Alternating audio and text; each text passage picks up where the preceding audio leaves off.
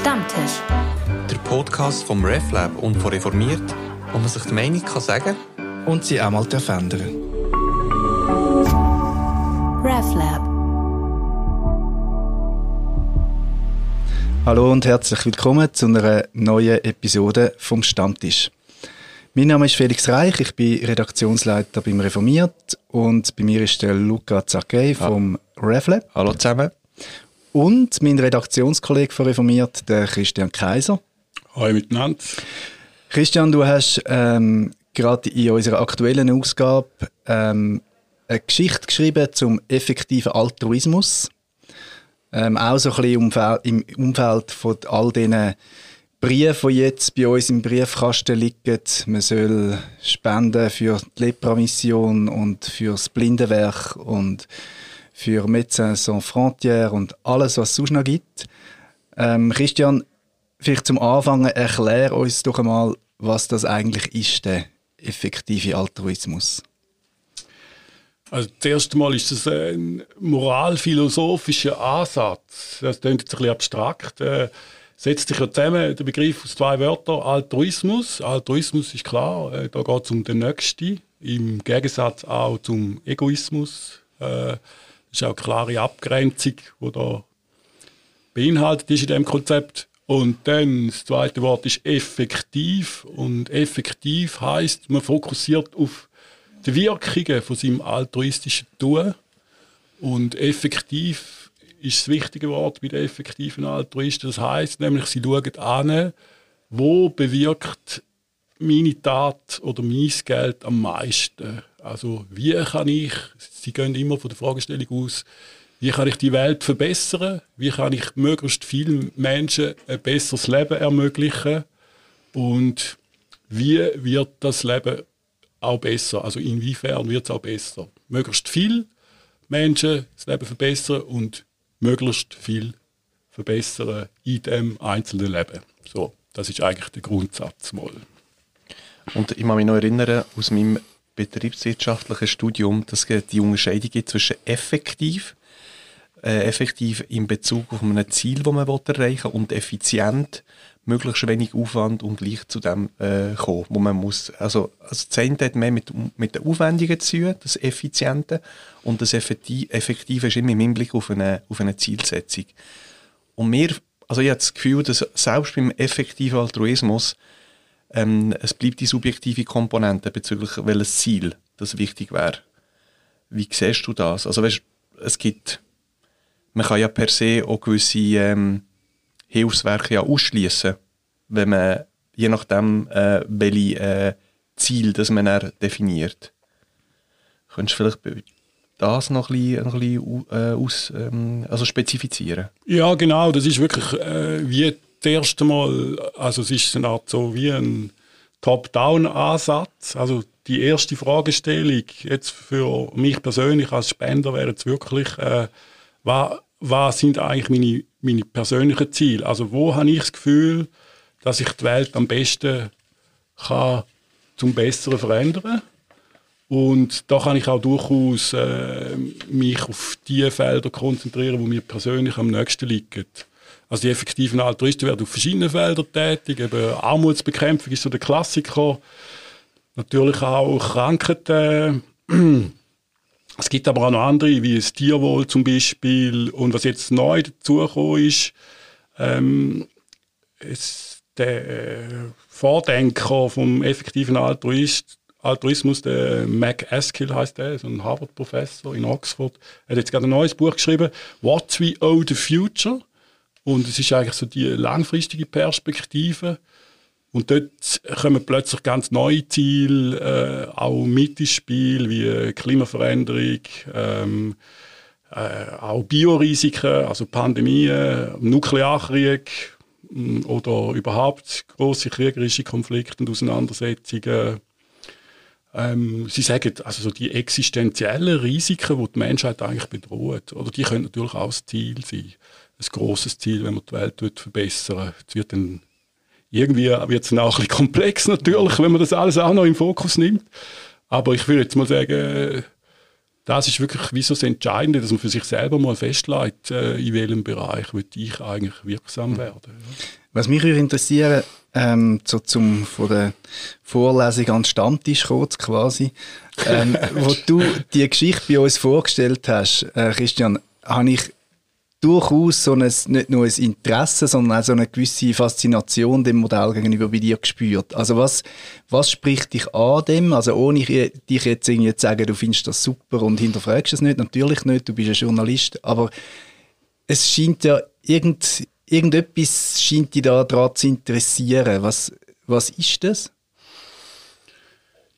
Ich glaube, so im, in einem größeren Kontext ist es, also ich bin von Haus aus Ökonom, auch noch ein bisschen Philosoph, aber ähm, also so die Fragestellung, was machen wir mit unserem Geld? Oder Geld ist Energie, von mir aus gesehen. Und wenn wir jetzt so wirklich vor großen Problemen stehen, ähm, wo es die Lösung gibt auf dem Planet, dann gibt es für mich schon eine Verantwortung von all denen, die Geld haben, zum ähm, richtig umgehen mit dem Geld. Und das ist schwierig. Das ist, äh, viele Menschen sind überfordert mit dem und ich glaube, was mich fasziniert an dem Ansatz, also ich kann mich einfach mal drin vertiefen, wie das genau äh, angedenkt ist, oder? Ist, dass es eine Art wie ein Werkzeugkoffer ist, äh, an Fragestellungen vor allem, wie, wie mache ich denn da konkret? Also es ist eben nicht nur ein philosophisch abstrakter Ansatz, sondern es, es wird wirklich dann ganz konkret. Also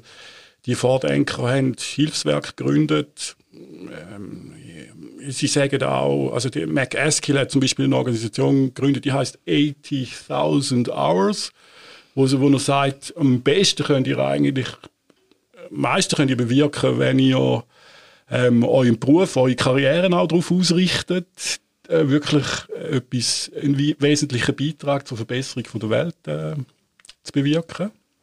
Das kann aber dann auch heißen, möglichst viel verdienen, dass äh, die 10%, die man spendet, möglichst hoch sind, oder?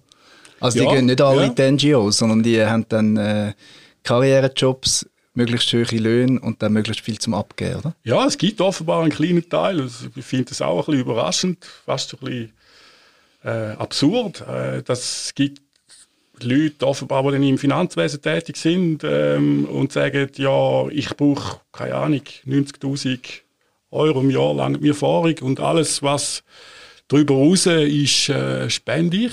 Und da gibt es offenbar so jung, junge Krypto-Milliardäre, die nach dem Ansatz auch wirklich handeln.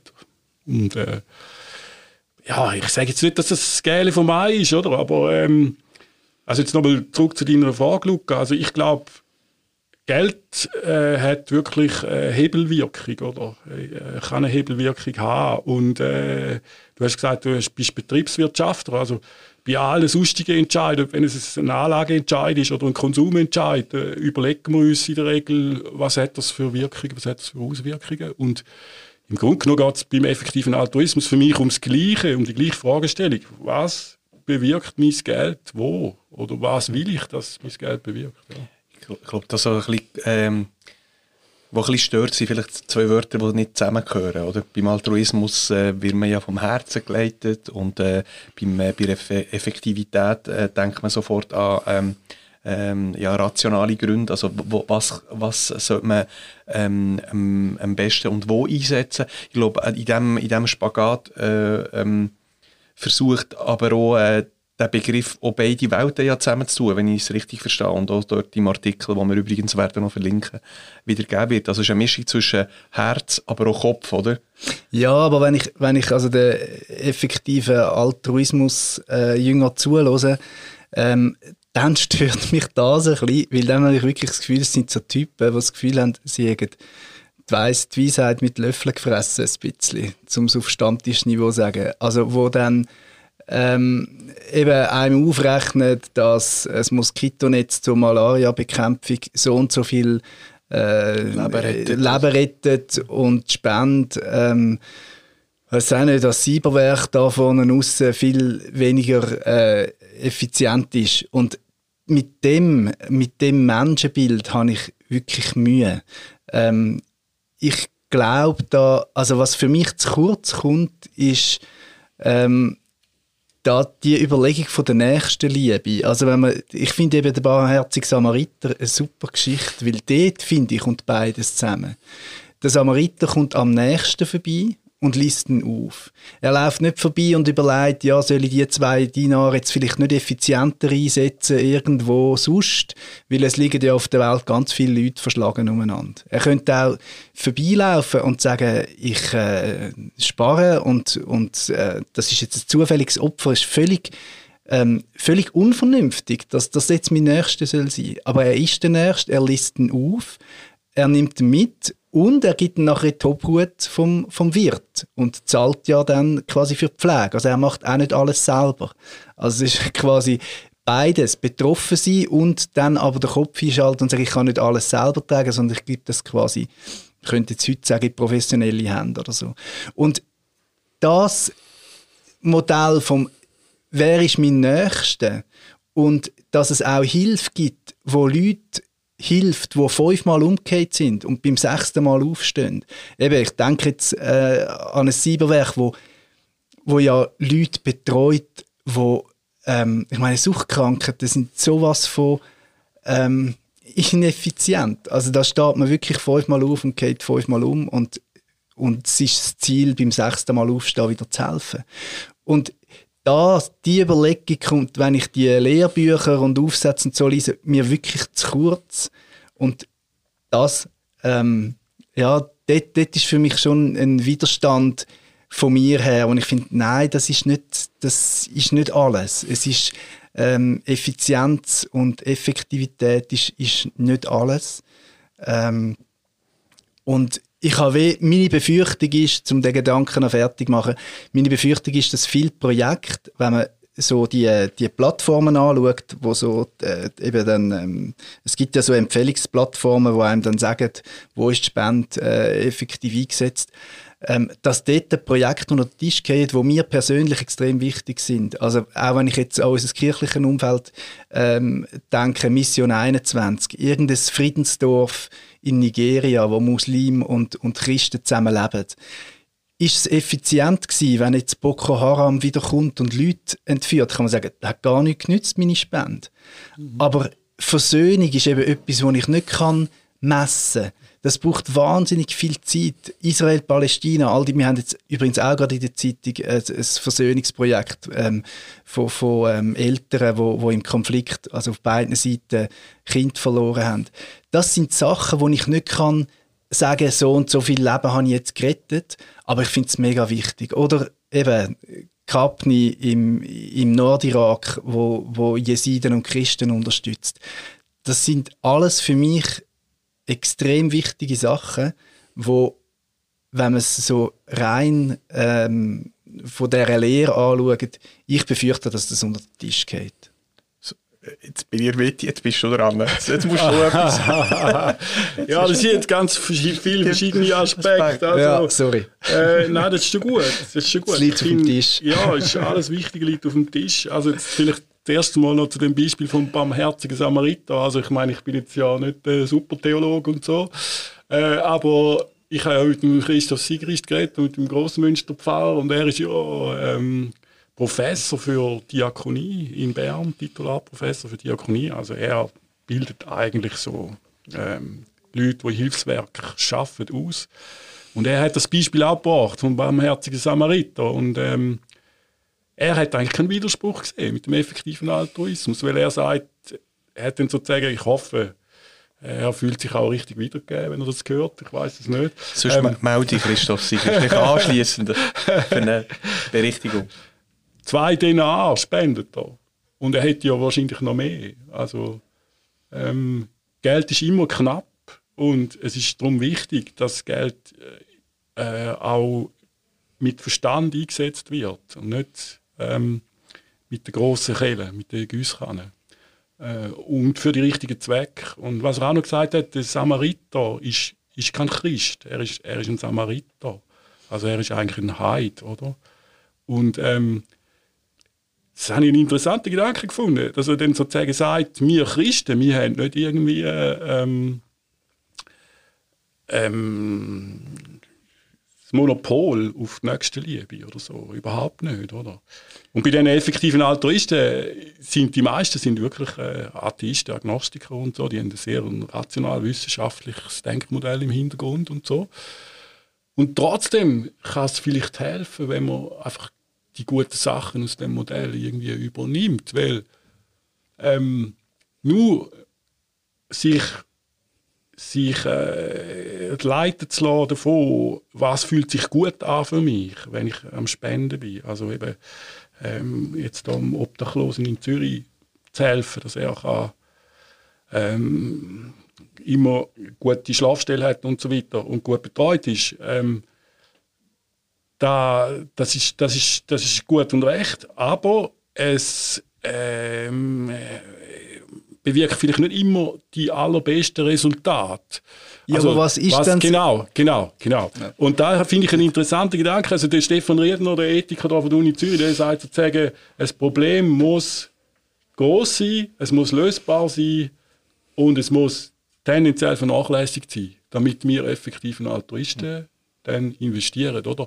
Und da können wir jetzt sagen, bei der Obdachlosigkeit können wir jetzt sagen, das Problem ist nicht so wahnsinnig groß. Es ist auch nicht wirklich vernachlässigt. Es gibt eigentlich jenste Institutionen, die sich, die sich um das kümmern. Und jetzt das ins Verhältnis setzen, vielleicht zu anderen Themen, die tendenziell viel größer sind und tendenziell auch vernachlässigt da. Er sagt zum Beispiel, eben, es gibt so gewisse existenzielle Risiken, wo praktisch keine Forschung betrieben wird. Oder? Also, ähm, eben, zum Beispiel, wie ist die künstliche Intelligenz in Zukunft äh, so als Risiko, sozusagen, wo das Aussterben von der Menschheit könnte bewirken. Die, die gehen sogar so weit, die effektiven Altruisten. Ähm, dort müssen wir jetzt eigentlich mal richtig forschen und überlegen, was, was bedeutet das für die zukünftigen Generationen, oder? Und es geht so viel Geld in Forschung für irgendwelche bescheuerte Themen, wie jetzt zum Beispiel äh, Star Wars. Er hat gesagt, es gibt so viele wissenschaftliche Publikationen zu der Star Wars-Serie und da ist so viel Geld hineingeflossen. Und das ist einfach birrenweich. Das ist ja. einfach nicht sinnvoll, oder? Aber ich will noch schnell neu mit einhaken. Eben, ähm, weil ich ja Bibelfan bin, äh, reite jetzt auf den barmherzigen Samariter rum. Ich könnte euch auch sagen, logisch, der Witz von dieser Geschichte ist ja, dass das ein Samariter ist und abgesehen von dem, also dass die Nächstenliebe keine, keine äh, christliche Erfindung ist, kann man auch in dem wunderbaren Gleichnis nachlesen, weil nämlich ja der, der Gesetzesgelehrte Jesus nach dem alten Gesetz fragt. Also das heißt, die nächste Liebe ist eigentlich jüdisches Erbe. Also das ist ja die Essenz vom Alten Testament, wo, wo Jesus illustriert. Aber der Punkt vom vernachlässigbares Problem, ich meine, das hat, das kippt für mich wirklich irgendwo ins Zynische rein, oder?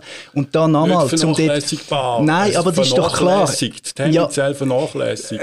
So, aber ja, aber der, wenn, man, wenn man jetzt global schaut, ja, oder? Ja. Wenn man global schaut, ist ja wirklich der Samariter, der da liegt, nicht wichtig. Es gibt tausend andere, wo wo man vielleicht effizienter könnte helfen und mhm. und wenn du sagst eben jetzt zum Beispiel die Obdachlosigkeit ich meine warum ist die ähm, wird die nicht vernachlässigt genau weil es Werke gibt wo in diese Lücke gehen und die müssen ja auch von etwas im Leben also die brauchen ja auch Geld es ist ja offensichtlich so dass unser Staat ich will nicht einmal sagen, er sei nicht fähig, sondern es ist einfach so, dass Leute, gewisse Leute im Staat, vom Staat nicht können betreut werden weil es ähm, ja, rein vom, vom, von der Disziplinierungsfähigkeit nicht fähig sind. Die können nicht Sozialhilfe beziehen, weil das viele zu grosse bürokratische Hürden ist. Es gibt Leute, die gehen durchs Netz. Und jetzt kann man sagen, in Afrika und überall gibt es noch Leute, wo es viel schlechter geht und es wäre sicher viel effizienter, denen zu helfen. Aber ich finde wirklich, in dem Gleichnis steckt, steckt schon auch die Frage, wer ist mein Nächster? Mhm. Und das finde ich völlig legitim, dir zu helfen. Ich finde es wirklich legitim. Ich ähm, finde, man sollte das andere nicht vergessen. Also nur in der Schweiz helfen, finde ich total daneben. Ähm, ich, also für mich ist klar, dass ich einem, ähm, einem Ausland tätigen Hilfswerk ähm, ähm, spenden. Aber was ich persönlich merke, mir geht wirklich viel über Vertrauen. Also ich habe Hilfswerk, wo ich irgendwie einfach vertraue, dass die das gut machen und wo ich vertraue, dass sie nicht nur die Leute zusammenlesen, die unter die kommen, sondern sich auch Gedanken machen, wie können wir das Rad verändern, dass nicht mehr so viel drunter kommt. Also wo es nicht rein um, um ähm, also Nothilfe ist wichtig, aber daneben auch die Frage ist, wie können wir Leute befähigen, ähm, ja, ähm, versöhnt, selbstbestimmt ähm, im Frieden zu leben. Und diese Projekte sind eben dann nicht mehr so, ich glaube, die lassen sich nicht einfach so rechnen. Und das würde ich meinen, das ist für mich wirklich eine Lücke. Ja, ich glaube, man kann schon sagen, ähm, es ist ein Modell, also er versucht ähm, ja, die Wirklichkeit so zu erklären und es geht schon so von einem eher ähm, also von einem Standpunkt aus, wo erstens mal, äh, wo man vermögend ist, also, also wo man wo man schon zu denen gehört, die Gewinner sind auf dieser Welt. Also die 5%, wo denen, wo es gut geht, in dem Sinn. Und zweitens ist, ist schon so, dass ähm, es tut das berücksichtigen, was in den letzten, sage ich mal, 20 Jahren stattgefunden hat, die Globalisierung, oder? Das heisst, man hat, äh, das Gefühl, dass, äh, dass, dass eben nicht mehr lokal schauen sondern einfach äh, auf der ganzen Welt. Ähm, oder eben beides, oder? Beides. Be beide. Also, es ist eben, ich finde, eben, es ist nicht nur ein Entweder-Oder, sondern es kann eben auch gut sowohl als auch sein, mhm. oder? Also ich finde, du hast, du hast schon recht, äh, Felix. Also ich meine, ich bin auch irgendwie, weiß ich, seit 25 Jahren Pro Natura Mitglied oder so, oder? oder und man wächst ja sozusagen mit der NGO auf und die ist einem näher und so. Mhm. Und da habe ich jetzt auch meine Bedenken gehabt. Ähm, wo ich jetzt die ersten Gespräche geführt habe mit den effektiven Altruisten. Aber die haben mir die eine Art weggenommen, indem dass sie gesagt haben, hey, das ist okay, das darfst du auch weiterhin, oh, oder? Gut. Weißt du so? Also, äh, aber wichtig ist halt, dass wirklich die globale Perspektive eben auch einnimmst, oder? Und jetzt klar, also Ökologie, für mich ist es eines der grössten existenziellen Risiken, so Biodiversität und so auf dem Planet. Und ich glaube, die haben jetzt die effektiven Altruisten nicht so im Fokus, würde ich jetzt, mhm. wenn ich jetzt das lese, oder? Aber da, da bin ich ja dann wieder äh, autonomes Individuum genug, um irgendwie zu sagen, hey, das ist mir wichtig. Ich will, dass meine Kinder, meine Großkinder da können in einer natürlichen Umwelt aufwachsen und zwar da in der Schweiz, wo einigermaßen intakt ist, oder? Das ist mir, das ist mir etwas wert. Und da darf ich dann aber auch mit gutem Gewissen ähm, etwas, dafür, etwas dafür geben, denke ich. Aber die globale Perspektive ist eben schon auch wichtig. Also wir können es ja, oder das ist, es geht um strukturelle Gewalt. Das ist immer ein Thema im, in der mhm. Entwicklungshilfe gewesen, seit den 60er Jahren oder so. Mhm. Also wenn wir jetzt die Klimakonferenz anschauen und so. Also die ärmsten Länder, die haben Probleme, weil wir so einen Lebenswandel haben, wie wir ihn haben. Und wir gehören zu den, zu den 1% reichsten Menschen auf dem Planet. Also haben wir auch eine gewisse Verantwortung. Und, aber du hast auch recht, Luca, es ist ein Luxusproblem. Ich habe gestern das Telefon geführt, das war recht interessant mit einem von unseren Lesern. Der hat irgendwie, der ist also ein bisschen richtig ein bisschen auf der Palme gewesen, weil der Ethiker, der Dominik Roser, eigentlich wie so die Devisen ausgegeben hat, 10% vom Einkommen spenden. Und dann hat er gesagt, es gibt gewisse Menschen in diesem Land, die, die können das nicht. Die haben das Geld nicht. Also wenn die die letzten 10% spenden müssen, dann nachher geht es nicht ans Lebtige, oder? Und äh, an die sollte man doch bitte auch denken. Und das ist vielleicht wirklich eine Perspektive, wo die effektiven Altruisten nicht so haben, zum Teil. Dort geht es wirklich um, eigentlich ist das wirklich ein bisschen, ja, es geht vor allem um die Superreichen, kann man sagen. Eben, es ist ein bisschen elitärer Zirkel. Die, die, die, Elon Musk kommen wir immer wieder in Sinn. Ja, ja genau. Und weißt du, was mich, mich eben dort fragen ist, wenn, also erstens wird ja alles doof, wenn es zur Ideologie wird. Ähm, und es wird in gewissen Kreisen zur Ideologie.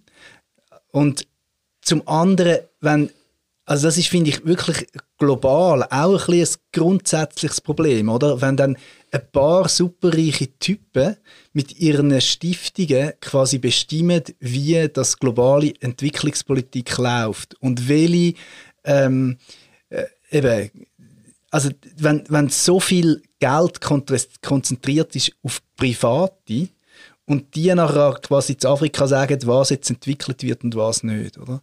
Da sind mir dann wirklich so Organisationen wie ähm, sorry für den Werbespot, wie Mission 21 oder HEX einfach näher, wo seit Jahren mit Partnerorganisationen vor Ort zusammenarbeiten.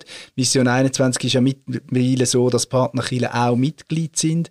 Also wo es so ein Zusammen ist und nicht irgendeiner, wo weiß auch nicht, äh, in New York zur äh, Kryptomillionär geworden ist oder Milliardär ähm, und jetzt quasi gar ausrechnen, ja, das Jahr spende ich äh, so und so viel äh, Moskitonetz und nächstes Jahr ist dann vielleicht das Medikament wichtiger und dann habe ich mein Geld dort rein, oder?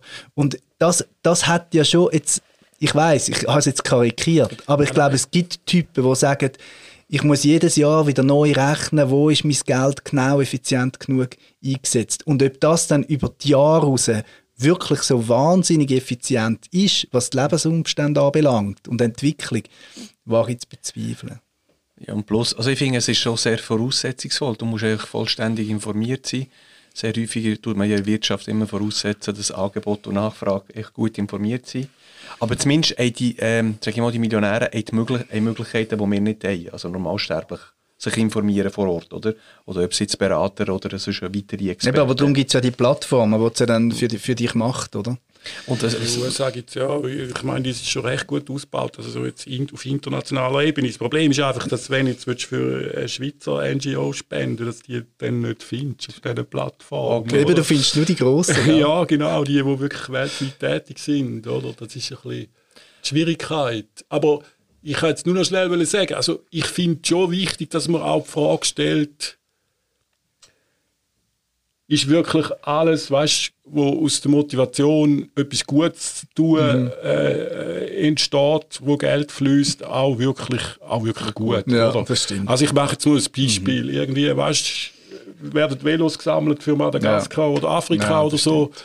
Und, ähm, über ein Geschäft, oder? Über ein Geschäft, genau. Und äh, Gratis-Velos, die ja, landen ja. dann dort im Strassengraben, weil ja. sie sind ja gratis. Und dann merkt man, ah, das funktioniert irgendwie gar nicht. Ja, oder der ganze oder, Textilmarkt, der kaputt gemacht ja, wird. Ja, und das Geld, das Geld, das dann reingeflossen ist in, in das Projekt, das wäre wirklich unter Umständen sinnvoller eingesetzt. Ja. Oder es ist auch nicht sinnvoll, dass jede Kirchengemeinde, von mir aus gesehen, jetzt irgendwie noch ein Kinderdorf oder eine Schule mhm. unterstützt in Afrika, wo, wo sie selber sozusagen finanziert. Mhm. Oder? Die sollen das den Profis überlassen, finde mhm. ich. Also, mhm. und nichts gegen Mission 21 oder Hex, das sind für mich Profis. Oder? Aber, mhm. aber die Frage mal zu stellen, das finde ich eigentlich eine gute Sache. Ja, das ist so.